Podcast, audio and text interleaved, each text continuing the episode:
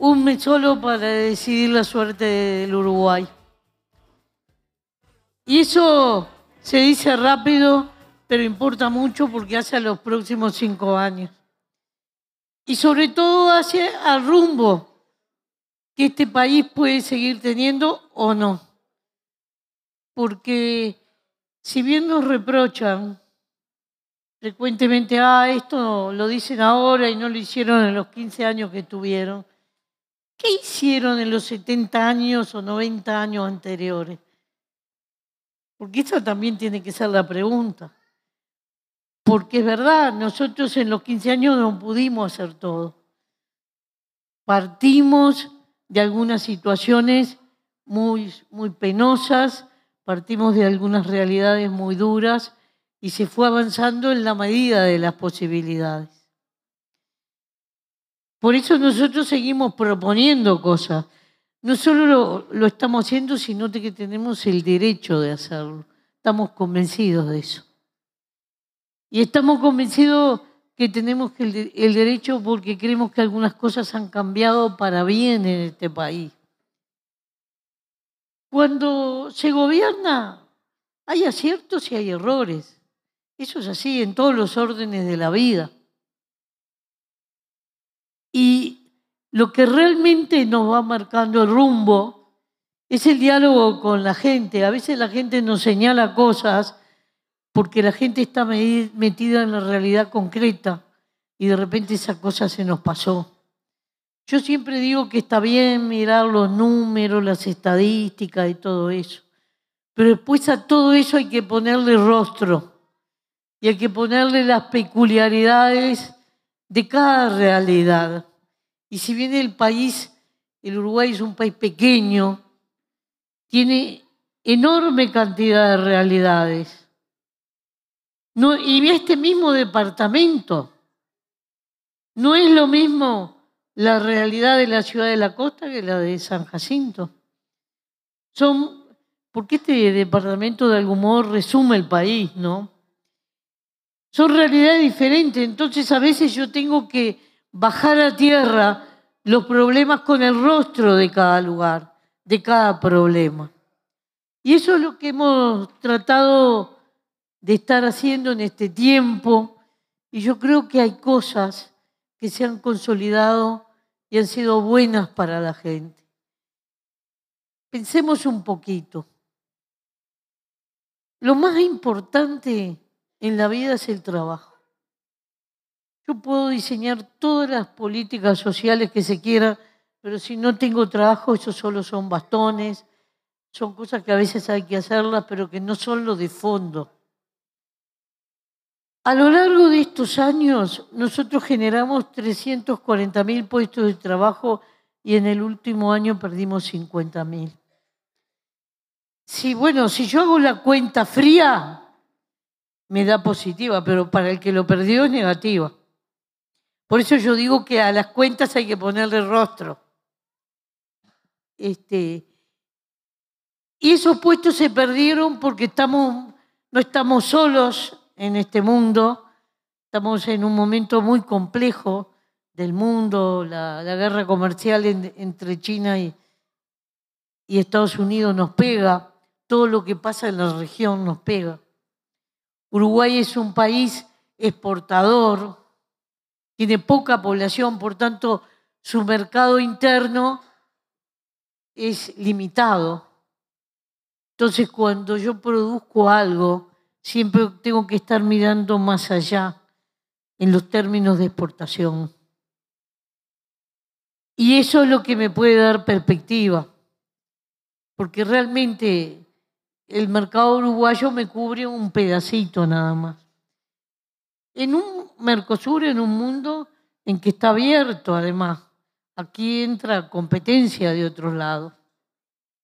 Entonces, nosotros somos conscientes de este camino que se hizo y somos conscientes que ahora que ir a una propuesta para generar empleo nuevo.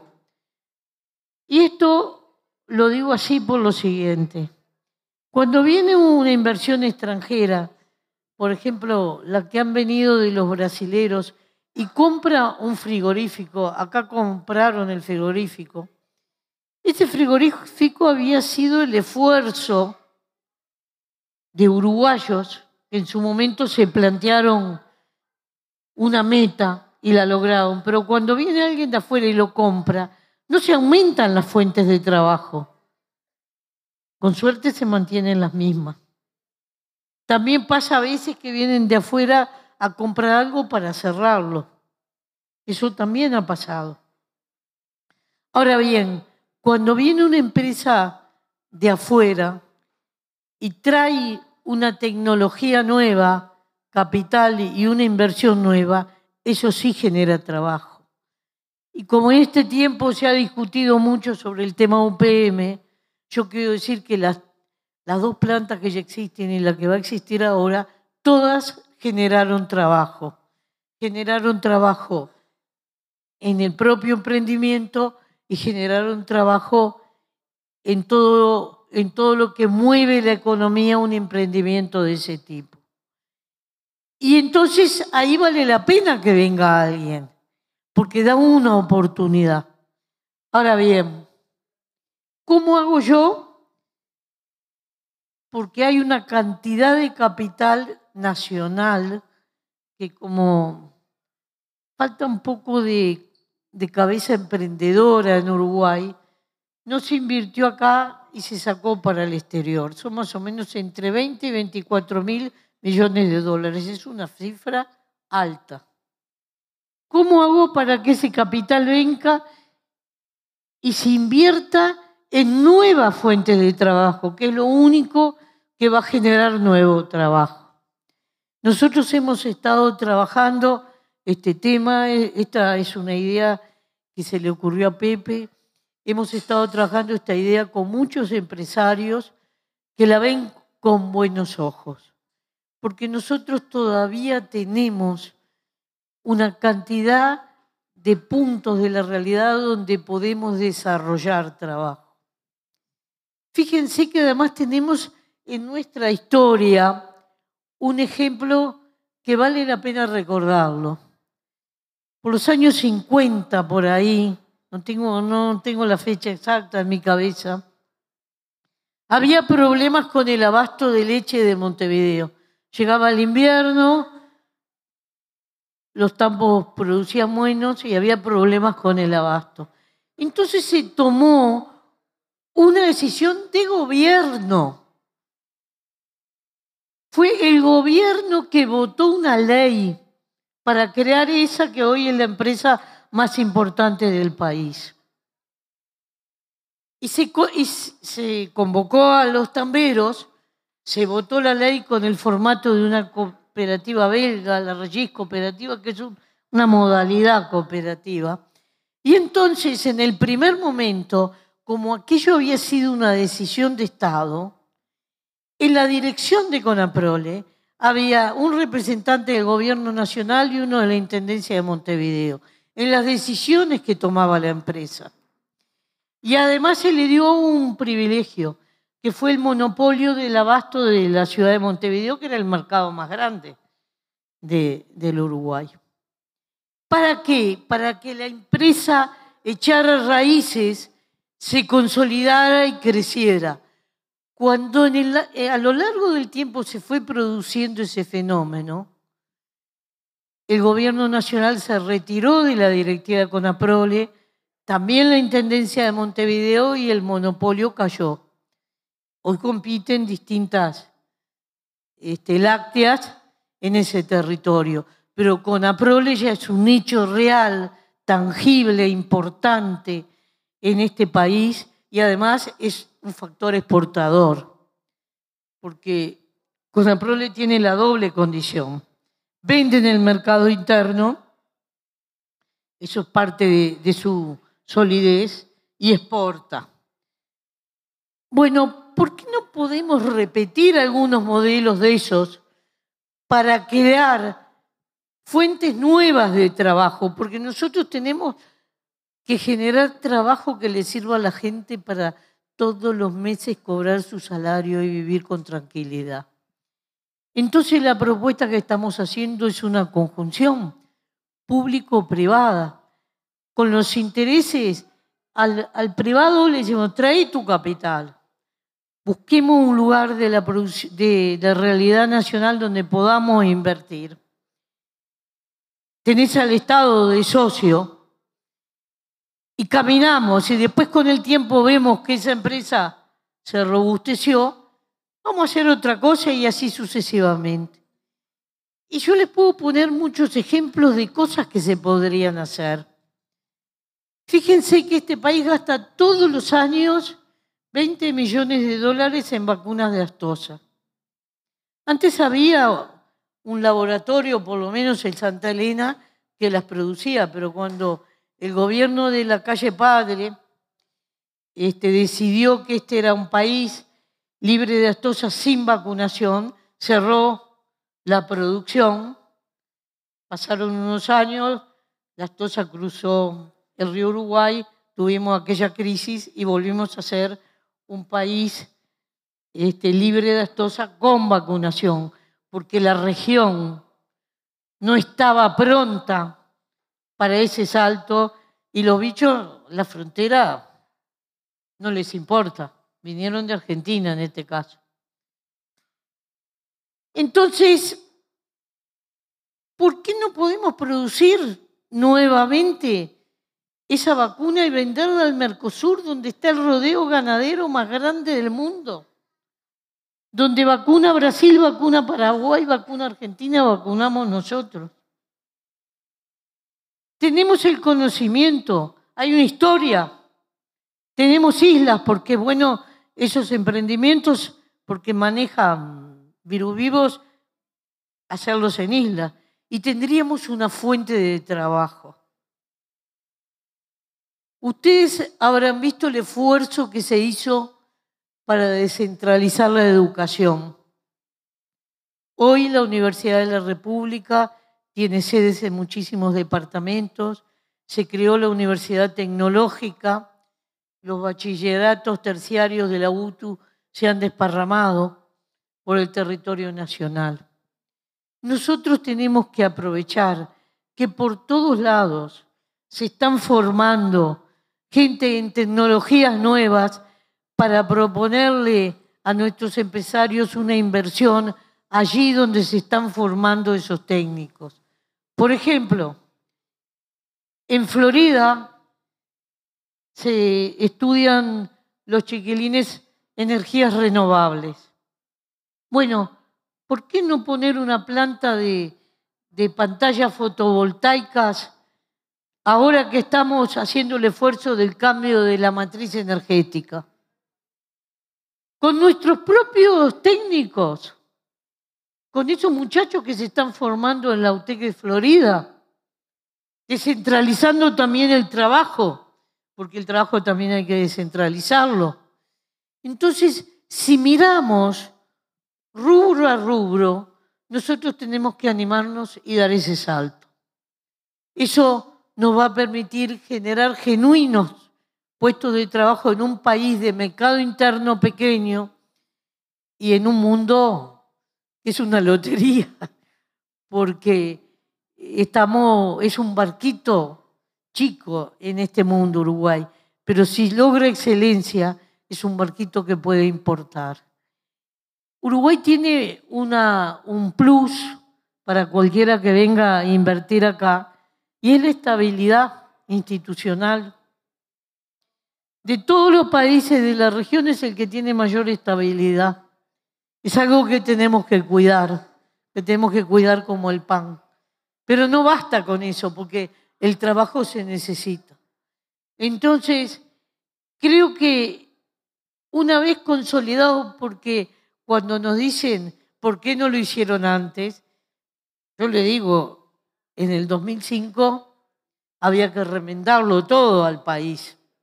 Se empieza a construir la, casa por los cimientos, no podés empezar por el techo, pero una vez que vas consolidando determinadas cosas, podés plantearte otras. Entonces, nosotros creemos que este quinqueño tiene que incorporar estas ideas y tiene que incorporar las transformaciones que el propio mundo del trabajo tiene. Y no tenemos que mirar con temor o con bronca la robotización, la automatización, porque ese es un fenómeno que vino para quedarse. Y se ve en todos los lugares del país, en toda la producción nacional. Hace unos días tuve la oportunidad de, estar con unos arroceros y hay que ver lo que es una cosechadora de arroz, lo que es el tablero de esa máquina. Para manejarlo precisas tener, tener este, mínimas nociones, básicas nociones de informática. Y después para arreglarlo, si se te rompe, no quieras saber. Entonces precisamos gente capacitada para ese nuevo formato de trabajo. Pero esto también se ve en la industria, en las cadenas productivas. Se ve en el comercio, que ahora las cajas registradoras tienen una pequeña computadora. Ese es el mundo que, está llegando, que, que ya está acá. Por supuesto que cuando aparecen esas cosas nuevas genera temor, pero los programas para esas computadoras, las mismas computadoras, los mismos robotitos, alguien los tiene que hacer.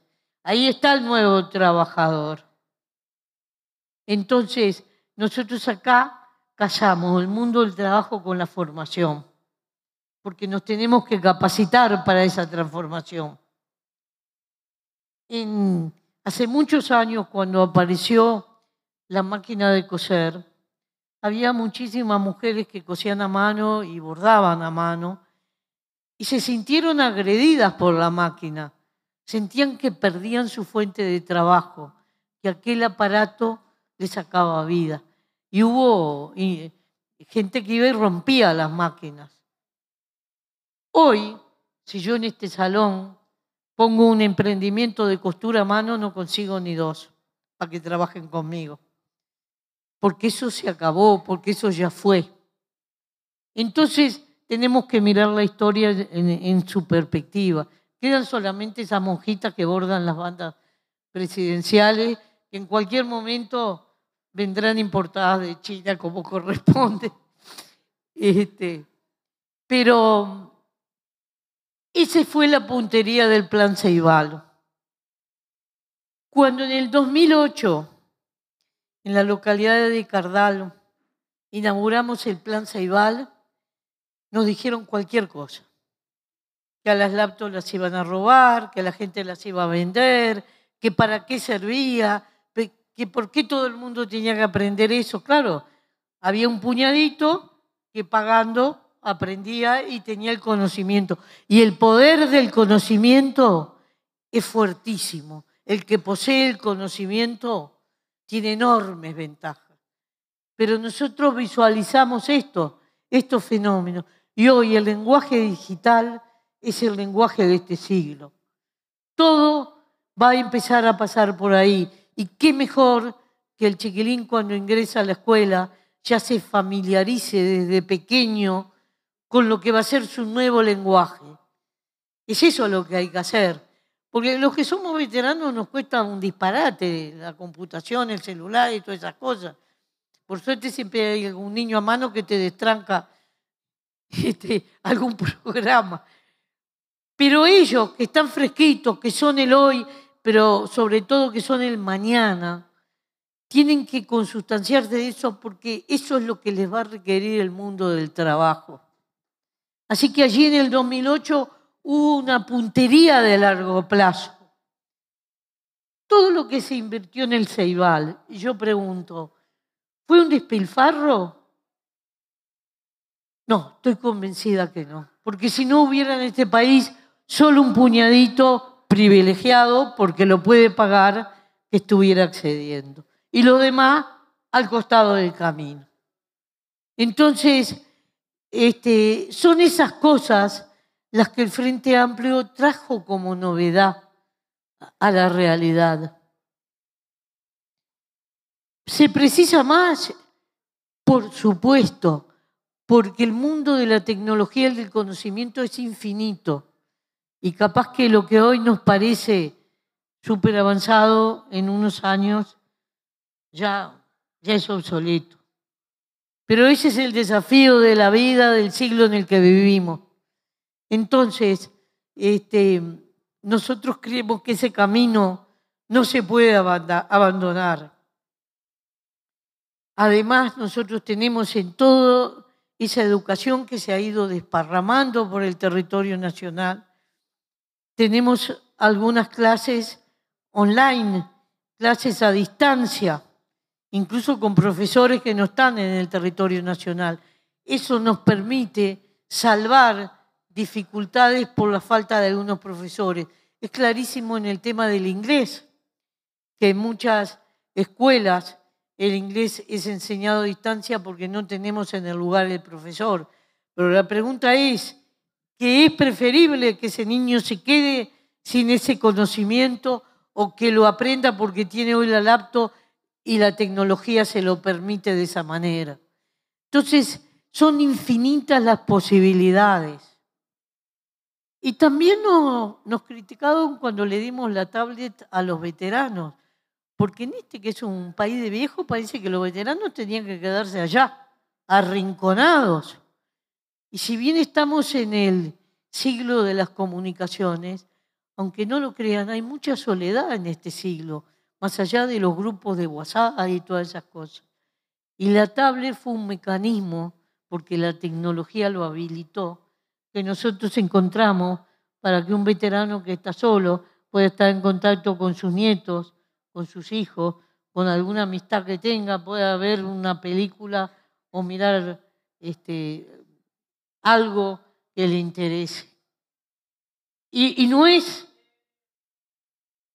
claro, tirar, no es tirar la plata, porque ese veterano que, que está jubilado se merece una vida digna igual que el resto. Es una forma de incluirlo de traerlo, de tenerlo en el, en el ruido. Y nosotros hemos visto los resultados positivos. Por supuesto que todas las cosas suponen tener la idea, el rumbo político y presupuesto. Sí, señor. Pero no se trata de ahorrar por ahorrar y entonces que, este, porque algunos números los quiero más bajos y demás. No, se trata de dar la mejor calidad de vida que puedo a la mayoría de la población. Por eso, cuando yo gasto en la construcción de un hospital, no se me mueve un pelo. Prefiero tener un hospital última generación y que la persona cuando está en la situación de internarse, que es una situación no deseada, esté en buenas condiciones. No es un despilfarro, no es tirar mateca al techo, es pensar en el ciudadano con nombre y apellido y con su aventura de vida por detrás. Y cuando yo pienso en la educación, pienso en eso también. Fíjense, yo tengo 75 años, así que puedo mirar la vida con cierta perspectiva. Pero una época que pasar al liceo era para unos pocos. La gente terminaba sexto, le salía al laburo. El laburo era mucho más primitivo que lo que es hoy. Alguno iba a la UTU, que estaba considerado como una educación de cuarta, y para de contar. Había un, puñado que accedían al liceo y después a la universidad. Cuando yo ingresé a la universidad con, con Daniel, que porque éramos compañeros de clase, ¿cómo andás, Daniel? Este, la universidad en su totalidad no pasaban de 15.000 alumnos. Era un puñadito privilegiado. Hoy hemos subido en un 60% la matrícula. Está desparramada en todo el territorio nacional. Yo el otro día estuve en Tacuarembó. Hay 2.000 estudiantes entre terciarios y universitarios en el campus de la ciudad de Tacuarembó. ¿Era pensable eso hace unos años cuando se cumplía lo de la canción de Estramín que tenías que morir en Montevideo para todo? Sin embargo, ese muchacho que puede estudiar en su pago o en su pago vecino tiene una enorme facilidad de acceso. Si no, la familia que podía pagaba y la que no podía, el muchacho quedaba por ahí. Y entonces ese conocimiento hizo no solo que la matrícula haya crecido, que haya mucho más egresados, sino que el 50% de los que egresan de la educación universitaria y terciaria pertenecen a familias que en su familia nunca hubo un universitario, rompieron la exclusión y esa familia subió un escalón en sus posibilidades. Y es emocionante ver cómo esos chiquilines llevan de la mano a sus, a sus mayores ya a, a otras posibilidades de vida. Entonces, se, se, habla mucho de la educación, a uno hasta lo aturden. Pero si nosotros no poníamos plata para descentralizar, para generar laboratorios, para generar más escuelas, eso no se hubiera producido. Ahora bien, cuando tú tienes un puñadito que estudia selecto en el liceo, logras este nivel. Cuando abrís los brazos, incluís a todo el mundo, en esa inclusión viene de todo. Vendrá algún, algún chiquilín con más problemas, porque si hay un lugar donde se juntan los problemas de la vida, es en las escuelas, en los liceos y en las policlínicas es como la primera trinchera que registra lo que está pasando en la sociedad. Y bueno, y es más compleja la realidad, pero vale la pena, vale la pena. En, la UTEC de Fraiventos hay una, una carrera nueva que no existía en Uruguay, que, que se llama algo así como ciencia biomédica. Tiene que ver con la necesidad de tener un técnico en los hospitales que controle todos los procesos que se dan dentro de un hospital. Bueno, el primero que egresó hace unos meses es un pibe que empezó su peripecia educativa en una escuela rural. Eso no era pensable en Uruguay, pero que gracias a las oportunidades y a las becas, que ahora hay muchas más, todavía nos faltan. Yo quisiera tener más pudo hacer ese periplo. Y ahora hay algunos de estos que hablan de la oposición que muy sueltos de cuerpo dicen, bueno, vamos a sacar todos los subsidios que da el gasoil, vamos a transparentar que esto, que lo otro. Sí, una de las cosas que subsidia el, gasoil es el boleto estudiantil, porque el acceso también tiene un costo. Porque si el chiquilín tiene que tomar un transporte, lo tiene que pagar. Y si le saco el subsidio, capaz que dejo por el camino a algunos que precisaban esa oportunidad. El boleto estudiantil costó mucho en este país, costó la vida de algunos estudiantes y lo sabemos de primera mano. Así que cuando alguien muy suelto de cuerpo dice saquemos todos los subsidios del gasoil y de repente si uno no está muy informado no le dice nada, sepamos que también está incluido el boleto de los estudiantes allí. Y eso no se puede tolerar.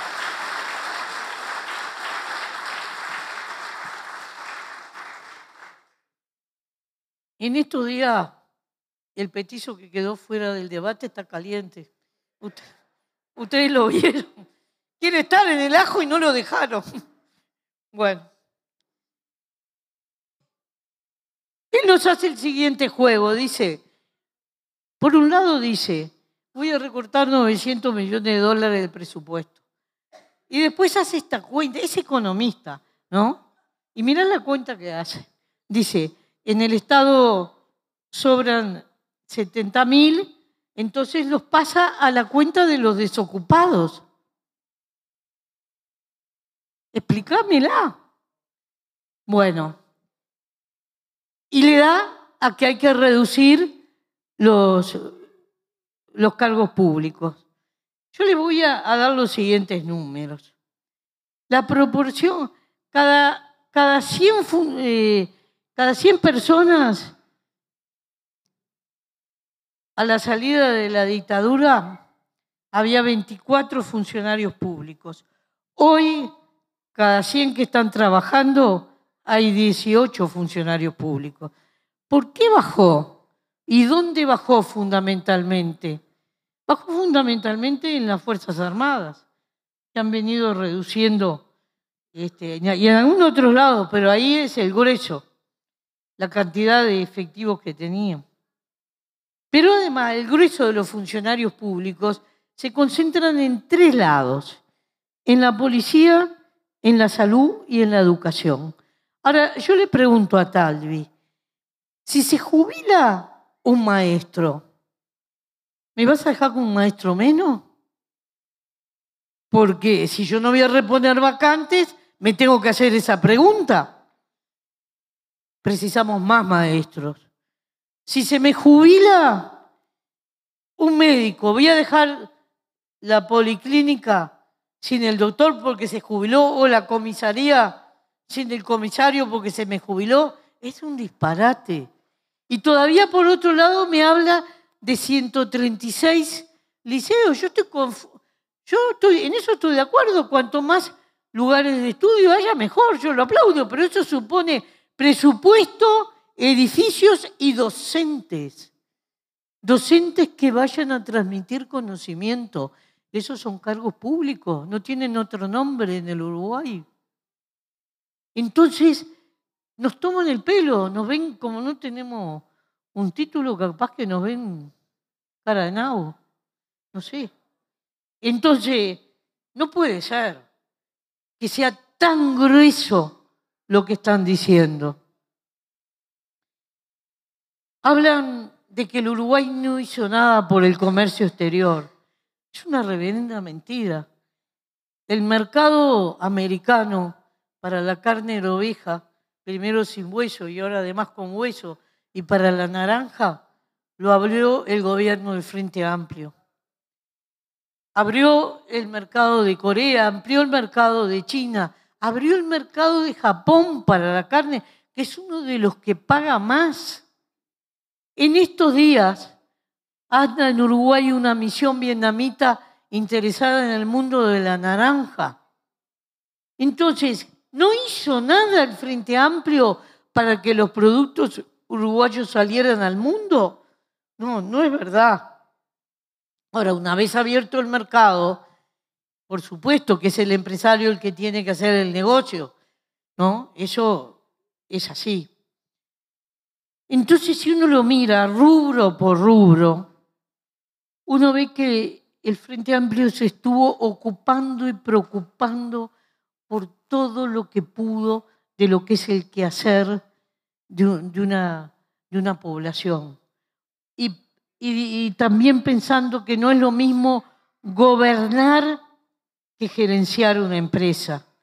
Porque yo si tengo una empresa y la gerencio, el día de mañana se me ocurre cerrar una parte de una planta y abrir otro, lo puedo hacer. Pero yo no puedo trabajar así en un país. Nuestras empresas públicas, defendidas con el 70% de los votos de este paisito que se puso los pantalones y le dijo a la Cayo Padre, no, Nes. Después él se ocupó de que se deterioraban bastante para demostrar que tenía razón. Nosotros la tuvimos que recuperar. No son empresas para lucro como puede tener cualquier emprendimiento privado que es lícito que lo tenga. Son para generar bienes públicos. Y a mí me decía el, presidente de UTE, si yo fuera privado y fuera el presidente de UTE, UTE es rentable del Río Negro hacia el sur, los del norte que se embromen. Porque en este momento, porque es un servicio público, el sur subsidia al norte y está bien. Tienen derecho lo de Bella Unión, lo de Caraguatá, en tener luz eléctrica. Y nos van quedando solo 1.200 familias que van a ir bajando y esperemos que al 1 de marzo del 2020, cuando le entreguemos el gobierno al pelado, que este, es nuestro candidato, sea cero esa cifra que él arranque con ese horizonte. Entonces, creo que la campaña ha venido preñada de falsas imágenes y nosotros como estamos muy conectados hoy en este mundo, si comparamos los discursos, vemos que el señor de, de al lado, nuestro vecino del otro lado del Plata, dijo, voy a bajar los impuestos, voy a bajar las tarifas, voy a sacar los subsidios. Hizo todo eso. Pasemos raya. ¿Cuál es el panorama de uno de los países más ricos de Sudamérica? Porque si hay un país rico, es Argentina. Por eso tengo fe que salga. Pero si hay un país rico, es Argentina. Entonces, este, ojo con esas aventuritas. Son bravas. También han repetido hasta el cansancio, y yo creo que es muy peligroso conceptualmente, que si no hay alternancia, no hay democracia. Y los colorados gobernaron 90 años este país con Turchi y nunca le dijeron nada, siempre fueron socios. Y ahora, como el Frente gobernó 15 años legítimamente, porque fue la gente la que le dio la victoria y fue la gente la que le dio la mayoría parlamentaria. Ah, no, ahora si no hay alternancia no hay democracia. Vamos, vamos, porque acá hay que respetar el resultado que la gente quiera. Porque eso es la democracia. Entonces, no se puede salir con esa imagen. En realidad, hay un solo punto de unión de toda la oposición. Quieren sacarnos del gobierno. Así de sencillo. Pero nosotros no tenemos intención de irnos, porque sabemos que la gente nos va a acompañar. Entonces, vamos a tener pronto alguna, alguna emergencia móvil ahí en la puerta de la Taona, porque le va a dar un patatú el 27. Vamos a tenerla estacionada. Ahora bien, compañeros, nosotros tenemos en este momento una tarea crucial. Todos tenemos que convencer a alguno más. No importa si en la casa tiene un cartelito del que fuere. Hay muchos vecinos, mucha gente buena, pero que está en la fila equivocada. El viernes estuve en Paysandú. Quedé muerta porque hicimos, pateamos tres barrios de Paysandú, hablando casa a casa con los vecinos. No nos importaba lo que tuviera. Y nadie nos cerró la puerta. Primera cosa importante que habla bien del Uruguay, ¿no? Algunos nos, nos dijo que no nos iba a votar, pero, pero todo fue en, términos este, positivos. Y con otros nos plantearon dudas y preguntas, ¿cómo no? Una señora, miren qué pregunta interesante que nos hizo. Dice, yo estoy preocupada porque siempre voté a los blancos, pero ¿sabe qué me preocupa? Que ahora se vino para los blancos ese que los traicionó a ustedes, Gonzalo Mujica, y no nos traicionará a nosotros. Eh, señora, tiene toda la razón del mundo. Me la dio así, en bandeja. No sé lo que terminará votando, pero tenía la decisión de que a los blancos no. Así que por lo menos tengo la satisfacción de que a Cookie le saqué un voto. Este, entonces, tenemos que hablar con todos. La gente a veces, o por costumbre, o por tradición familiar, o por, por un conocimiento personal que es lícito, porque a nosotros nos puede caer tener una amistad, caer bien un vecino, este, a veces vota sin darse cuenta contra sí mismo. Tenemos que hablar, no nos tenemos que callar, porque tenemos credenciales para hablarle a la, a la gente. También ustedes saben, habrán visto por las noticias de prensa, la cantidad brutal de listas que se han presentado, ¿no? Entonces, el cuarto secreto, sí, qué tamaño tendrá que tener. Así que consejo, ir con la lista en el bolsillo y aconsejarle a nuestro vecino lo mismo, ir prevenido, ir prevenido porque es la mejor forma de asegurar el voto. Y después anda por ahí porque ese mismo día se va a hacer un plebiscito que está promocionando el guapo Larrañaga. Sin palabras. No podemos poner a las Fuerzas Armadas que están preparadas para otra cosa nuevamente en las calles, porque sabemos, nosotros sabemos las cosas que pasaron. Ellos no están capacitados, no, están formados para eso. Y si nosotros matrizamos ese tipo de cambios por constitución, después para dar marcha atrás es complicadísimo. Porque si el guapo hubiera ganado la interna de los blancos y hubiera ganado después la presidencia y quiere poner una ley, bueno, es más benigno porque una ley se puede derogar. Basta tener una mayoría en el Parlamento. Pero un cambio constitucional supone todo un proceso y puede dejar al país estancado en una situación que no es buena. Así que frente al plebiscito, no es. Nosotros no lo llevamos y le tenemos que explicar a la gente por qué. Eso también lo tenemos que recordar. Y esas son las tareas de aquí a octubre. Mayo va a ser otra batalla.